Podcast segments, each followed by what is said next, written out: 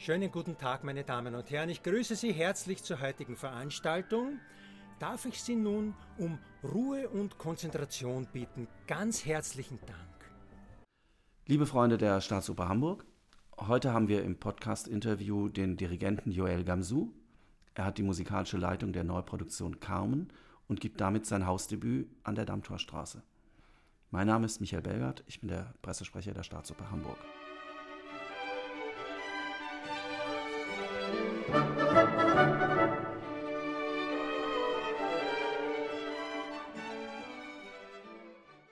Herzlich willkommen Dankeschön. zu unserem Podcast-Interview.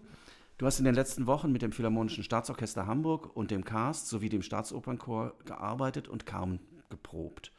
Wie empfindest du die Zusammenarbeit und was sind die größten Herausforderungen in den letzten Wochen gewesen? Also ich finde es immer, das gehört zu dem Zauber vom Dirigentenberuf, dass man immer irgendwo hingeht, wo Menschen schon sehr, sehr lange gemeinsam musizieren und arbeiten und sich kennen. Und man ist der Außenseiter und trotzdem man will gemeinsam ja eine Einheit entwickeln. Und das ist immer so die Fusion von von eigenen Ideen, von, äh, von Impulsen, die man von außen bringt, mit einer Tradition, die ein Haus oder ein Hauschor oder ein Hausorchester immer mit sich bringt. Und diese Zusammenkunft ist immer eine Kombination von ganz viel Aufregendes, weil man wird, ein Stück wird nie in zwei Häusern gleich klingen, weil man, man kombiniert immer das, was man mitbringt, mit dem, was der Ort schon hat. Und natürlich bringt es auch Reibungen mit sich, weil Menschen, viele, viele Künstler haben viele, viele Vorstellungen, wie ein Stück zu klingen, auszusehen hat. Und das ist immer ein Weg, den man gemeinsam macht. Und es ist auch so, dass das Schöne an der Kunst, dass es, es wird, es gibt keine einzige Wahrheit, es gibt Hunderten von Wahrheiten und jedes Projekt, jeder Versuch ist eine Suche und das ist, wir gehen auf eine Reise gemeinsam. Und äh, am Ende ist es, glaube ich, erst am Abend, dass man rausfindet, was bei dieser Suche rausgekommen ist.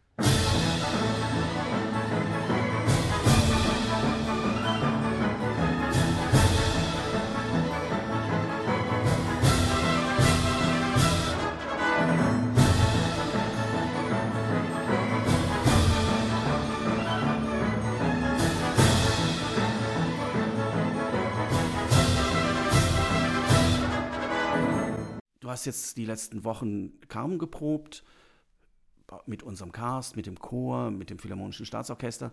Was ist deine künstlerische Herangehensweise? Was ist deine Interpretation? Also ich finde, dass immer mit Werken, die jeder Mensch kennt, das ist immer so eine gleichzeitig eine unglaublich große Herausforderung und eine, auch eine ganz tolle Angelegenheit, weil man hat die Möglichkeit, ich habe, das ist meine fünfte Kammernproduktion und ich habe diesmal eine komplett leere Partitur gekauft und ich dachte, ich fange mal an von null und stelle mich einfach mit diesem Werk, wo man das Gefühl hat, ich kenne jede Melodie irgendwie auswendig und jeder kann das irgendwie nachpfeifen, aber ich möchte jetzt wirklich lesen, was erzählt mir das Stück. Und ich habe für mich festgestellt im letzten Jahr bei der Vorbereitung, dass es ein absolut verrücktes Stück ist. Das ist ein Werk, was es ist vielleicht ein Werk, wo jetzt die, die Figuren nicht unbedingt eine große Entwicklung machen innerhalb des Werkes, sie sich entwickeln, aber rein, rein von, der, von dem Zustand, in dem sowie die Figuren, sowie auch das, die orchestrale Musik ist, man ist fast permanent nah am Wahnsinn. Und ich habe gemerkt, dass mir immer die Herangehensweise an das Stück, ähm, dass mir immer was gefehlt hat. Das ist, ich habe das Gefühl, wir haben, wir produzieren diese, die gleiche, die gleiche sozusagen äh, Tunes, die man so kennt, irgendwie nach. Und ich habe immer gesucht, was, wie bringt eigentlich die, das Orchester, wie bringt die Partitur, die Dramatik voran.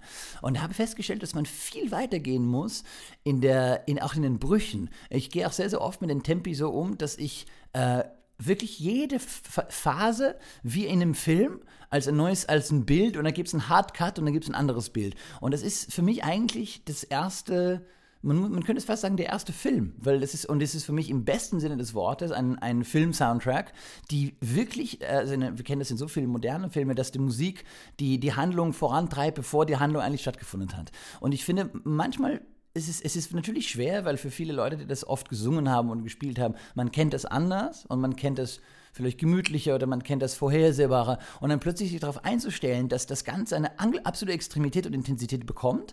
Aber ich finde, das hat sich gelohnt. Ich hoffe, das gelingt uns auch bei der Aufführungen. Aber das zu suchen, was bedeutet das, wenn man die Intensität nie nachlässt und das, was, wenn man fast, also man muss immer fast bis zum bis zur Grenze gehen und so ein Zentimeter davor äh, stoppen, bevor es, bevor es sozusagen affektiert wird oder zu viel wird und so weiter. Und diese Suche nach der Gratwanderung ähm, finde ich extrem wichtig, weil alle die Figuren in dem Stück für mich sind, sind, sind extrem, Extremfiguren und sind alle leben in einem Extremzustand. Und das war mir sehr wichtig, das rüberzubringen. Und äh, ich glaube, natürlich werden Men Menschen das merken, weil Carmen, ob das jetzt eine Carmen, eine Tosca, eine Butterfly, eine Bohème, eine Traviata sind so die Stücke, die viele Menschen sehr gut kennen. Und ich bin gespannt, wie das im, im Zusammenhang dann mit Inszenierungen und mit den Sängern dann rüberkommt. Aber auf jeden Fall glaube ich, die Menschen werden sich nicht langweilen.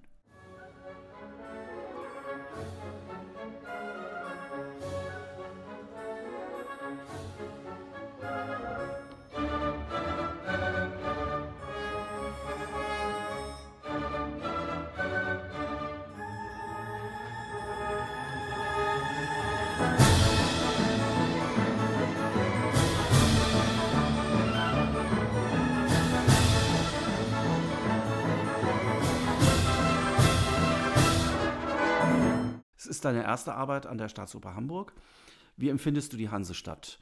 Wie, gibt es hier auch schon Lieblingsorte für dich? Ja, absolut. Hamburg kenne ich aber schon lange und äh, habe hab Hamburg schon immer geliebt. So lange war ich nie hier am Stück, aber ich habe früher in der Hochschule hier unterrichtet und äh, habe auch in meinen ganz, ganz ersten Jahren in, in, in Deutschland äh, einige Konzerte mit den Symphoniker gemacht. Das ist aber auch schon fast 15 Jahre her. Und ich immer, war immer sehr, sehr gerne in Hamburg. Ähm, erstmal als große Beatles-Fan, weil natürlich das, ich kannte Hamburg lange, bevor ich je in Deutschland war, als die Beatles-Stadt. Und auch natürlich diese, diese große, diese so fast, ich würde sagen, englische Hauch, den man hier verspürt und diese Offenheit von, der, von, einer, von einer Hafenstadt, das spürt man ja. Und ich finde, Hamburg ist in, in, deutschen, in der deutschen Landschaft absolut einzigartig, weil diese Form, Kombination von Großstadt mit Kultur, mit Geschichte, mit Handel, mit, mit der ganzen, trotzdem nicht nur Offenheit, das ist ja typisch bei Hafenstädten, aber trotzdem diese unglaubliche kulturelle Tradition, die es hier gibt, das ist wirklich in Deutschland schon ein, ein Unikat und deshalb war ich hier immer sehr, sehr gerne. Man stellt auch gerne die Frage, Franzbrötchen oder Fischbrötchen? Ich bin Vegetarier. Von daher. Also, also äh, Franzbrötchen. Ja, genau. ähm, du bist ja schon sehr lange, auch schon als sehr junger Künstler unterwegs auf der Welt und sehr viel auf Reisen. Was machst du, um mal runterzufahren und die Batterien aufzutanken? Also ich finde, eine, eine gelungene Aufführung äh, gibt einem mehr Energie, als sie einem wegnimmt. Das heißt, ich empfinde die Arbeit nie als, äh, als Energierauben, außer sie kommt mit, mit menschlichen Reibungen. Das sind eigentlich meistens das, was einen am meisten erschöpft. Aber Musik machen an sich, wenn es mit Menschen ist, die wohlgesonnen ist, die auch auf der gleichen Wellenlänge sind, ist etwas, was einen extrem beflügelt. Das heißt, ich brauche selten vom Musizieren eine Auszeit.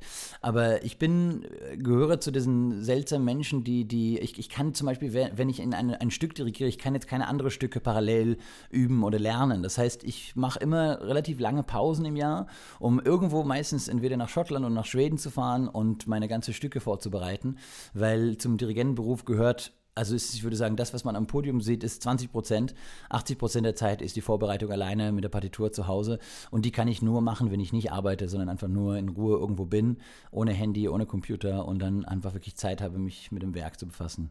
Und hast du dann auch viel Übergepäck durch die Partituren? Ah, ganz, ganz viel. Ich lehne auch jegliche Form von iPads oder irgendwelchen Maschinen, die immer, immer ich habe so viele Kollegen, die jetzt irgendwie statt Partituren irgend so ein iPad dabei haben und mir immer erzählen, ganz stolz, wie leicht das ist. Und ich sage, nee, nee, ich brauche ein Buch, was nach einem Buch riecht. Ja, also ich kenne eben auch einen Dirigenten und der hat wahnsinnig viel Übergepäck, weil es müssen immer die Partituren ja, mit. Ist so. Und er ja. hat Koffer voller Papiere dabei. Absolut. Es ist auch vor allem, man packt immer drei Jahre im Voraus. Mhm. Also die Leute, die mich immer fragen, für wie viele Tage reist du? Ich sage immer für drei Spielzeiten, ja. weil ich habe natürlich jetzt dabei die Partitur Touren, die ich in zwei Jahren dirigiere, weil natürlich die Vorlaufzeit, um das alles vorzubereiten, ist sehr, sehr lang. Bis zum Sommer warst du GMD in Bremen. Und äh, was sind deine nächsten Pläne? Was, auf was kann man sich freuen? Was sind so die, die nächsten Stationen, die äh, auf dich warten? Also ich würde würd sagen, mein, mein Werdegang war immer schon ein bisschen speziell. Äh, ich habe sehr, sehr lange eigentlich eine, eine feste Tätigkeit in einem Haus abgelehnt. Ich war, ich hatte zwei Stellen, einmal als Kapellmeister in Kassel vor vielen Jahren und jetzt als GMD in Bremen. Ich bin jetzt aber sehr froh, freischaffend zu sein.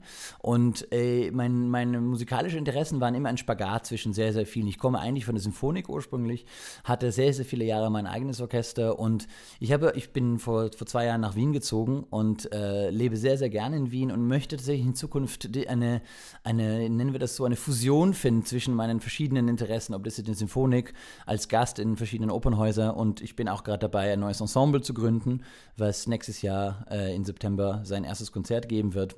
Davon wird man noch, noch hören und empfinde auch vor allem in diese Zeit, äh, erstmal nach der großen Corona-Krise, in der Krise, die wir jetzt haben, aus mehreren Gründen, die wir ja alle wissen und kennen, ähm, finde ich, dass ein Musiker oder ein Künstler hat ähm, eine größere Aufgabe, als nur jetzt äh, von A nach B zu gehen und äh, sozusagen zu dirigieren und Geld zu verdienen, sondern ich finde, man hat wirklich eine Verantwortung gegenüber auch die, die Frage oder die Zukunft, äh, wie geht es dann weiter mit dieser Branche? Was bedeutet Oper, was bedeutet klassische Musik in, in unserer Zeit und wie, welche Art von Publikum stellen wir uns vor in 20 Jahren? Was müssen wir tun, damit Menschen auch Lust haben, äh, noch das, sich etwas anzuhören, was wir machen?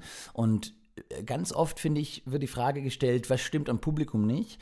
Und ich finde diese Frage sehr falsch. Ich finde, die Frage, die wir uns ganz oft stellen müssen, ist, was stimmt an uns nicht, damit wir äh, mehr Menschen interessieren? Weil ich glaube, das einzige Nachhaltige ist, dass wenn Menschen aus wahrem persönlichen Interesse etwas, ein Künstler, eine Kunstform verfolgen. Und deshalb habe ich vor, mich diese, diese Thematik sehr zu widmen und ähm, auch ein bisschen die Vorurteile der Klassik und die Überbrücken mit anderen Musikformen auch zu schlagen. Sehr spannend. Ich danke fürs Gespräch. Vielen Dank. Jetzt freuen wir uns auf Carmen und die Vorstellungsserie. Ich freue mich auch. Danke.